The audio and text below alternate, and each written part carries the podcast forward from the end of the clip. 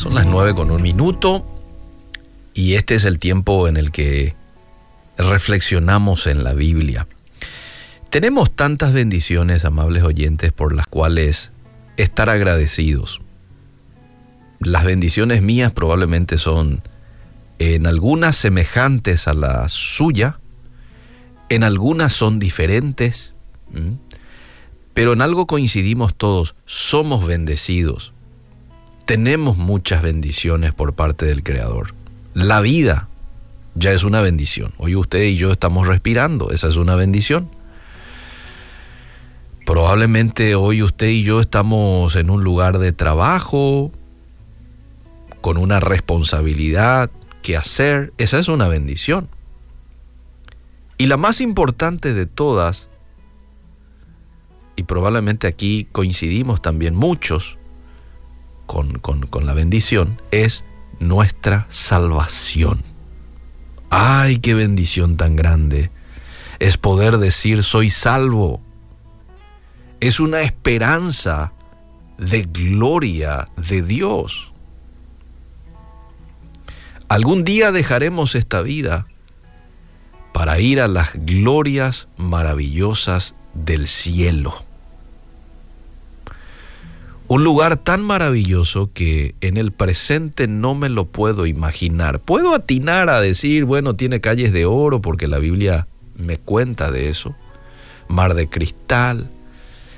Pero el ambiente del cielo y todo lo que representa este lugar no me lo puedo imaginar a cabalidad hoy en el presente. Porque es mucho más bello de lo que me puedo imaginar. Pero puedo dar gracias a Dios con gozo por tener esta perspectiva tan asombrosa de, de reconocer y de ser consciente que soy un ser eterno y que estoy aquí de pasada. Somos tan pasajeros en esta vida. Hoy estoy, mañana no sé si estoy. La vida, dice la Biblia, es como una neblina. La neblina es muy corta. Si vos te levantás 5 o 6 de la mañana es cuando vas a ver la neblina, porque a las 8, 8 y media ya uno no lo ve. Así es la neblina. Y también la compara con eh, la hierba del campo a la vida del ser humano. Hoy está, mañana se marchitó, ya no amanece. Y vos sabés que esta es una esperanza que tenemos a la hora de soportar las dificultades que enfrentamos. ¿Qué cosa? Que mm, somos eternos y que estamos un ratito acá y allá vamos a pasar mucho más tiempo de lo que estamos acá. Y que hay un hermoso lugar esperándonos. Como dice un artista, en el cielo no hay hospital, ah, es que allá ya no hay enfermedad. Acá de pronto a veces lidiamos con esas cuestiones y tenemos que ir a un hospital y tenemos que lidiar con incomodidades. Allá no. Allá ya no. El apóstol Pablo menciona otra causa de regocijo, aparte de las bendiciones que tenemos, que ya dijimos, una es la salvación y tantas otras bendiciones, la familia. Pero el apóstol Pablo también menciona eh, otra causa de regocijo, ¿y sabes cuál es? Nuestras tribulaciones. Y usted dirá, nuestras tribulaciones, ¿qué tiene que ver las tribulaciones con un motivo de regocijo? Bueno, quiero compartir contigo el texto de Romanos capítulo 5, verso 1.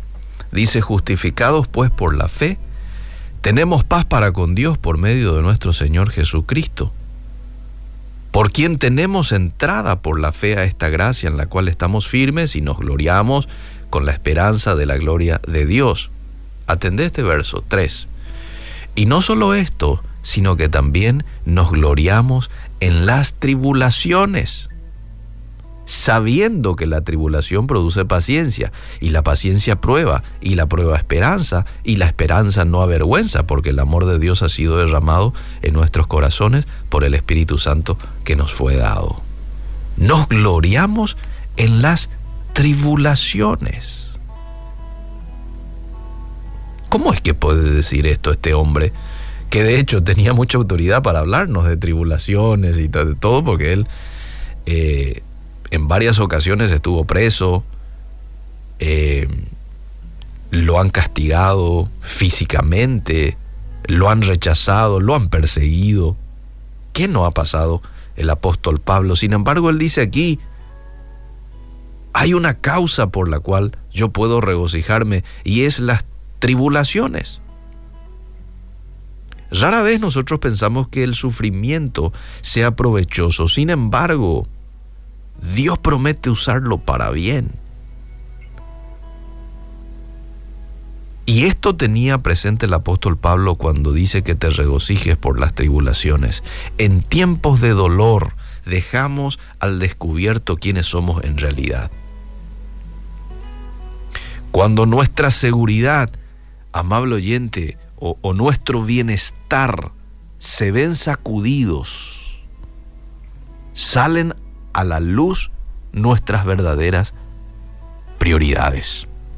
Sale a la luz nuestra condición espiritual, sale a la luz nuestro orgullo, nuestro egoísmo. En esos momentos en que las papas queman, Dios puede usar esto como una oportunidad para despojarnos de todo lo que nosotros dependamos hasta entonces hasta que nada compita con el señorío de Cristo en nuestras vidas. Hay una frase que en algún momento lo leí y es una frase que digo, wow, para Dios es más importante nuestro crecimiento espiritual que nuestro bienestar. Él está mucho más interesado en que vos crezcas espiritualmente a que vos estés cómodo, en un ambiente agradable. No, Él prefiere que estés incómodo, pero que crezcas espiritualmente, porque eso es lo que quiere para sus hijos, que crezcamos, que seamos más parecidos a Jesús. Y Él sabe cómo desarrollar perseverancia y madurez en nosotros. Muchas veces a través de la prueba, a través de la incomodidad, de esos momentos que, bueno, nos sacuden un poquito. ¿Mm? Es muy fácil ser agradecidos a Dios cuando todo va bien y es muy fácil este, vivir esos momentos. Pero otra cosa es cuando estás por un, en un tiempo de incomodidad, en un tiempo donde la incertidumbre asoma, en un tiempo en donde el desaliento viene y te toca la puerta, porque hay motivos para desalentarte. Ah, esa es otra cosa. En esas ocasiones puede que nos sintamos tentados a luchar, a clamar, Señor, ¿dónde está la salida? ¿Dónde está, Señor, la salida de emergencia? ¿Cuántas veces lo hemos hecho? Y claro que Él nos ayuda siempre en esos momentos. Pero pensemos un poco en esto cuánto podemos beneficiarnos del dolor aceptando lo que hace el Padre Celestial en tiempos de dificultad, sabiendo que en esos momentos nos está moldeando a imagen de su Hijo. Entonces, en vez de enfocarnos en nuestro dolor hoy, qué bien vamos a hacer si hacemos de nuestra prueba un motivo de esperanza como lo dice 2 Corintios 4:17. Esta aflicción leve y pasajera nos produce un eterno peso de gloria que sobrepasa toda comparación. Entonces hoy, Dios, venimos delante de ti con nuestra incomodidad. Venimos delante de ti con esta situación que nos está incomodando, ¿eh? que nos está probablemente atentando contra nuestra paz y te agradecemos porque sabemos que detrás de esta situación tú estás trabajando con nosotros. ¿eh? Y esto nos da la esperanza y esto nos motiva hoy a serte agradecido.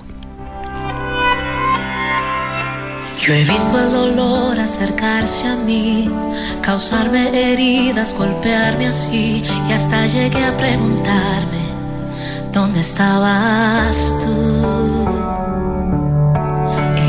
Preguntas en mi aflicción, buscando respuestas sin contestación y hasta dudé por instantes de tu compasión.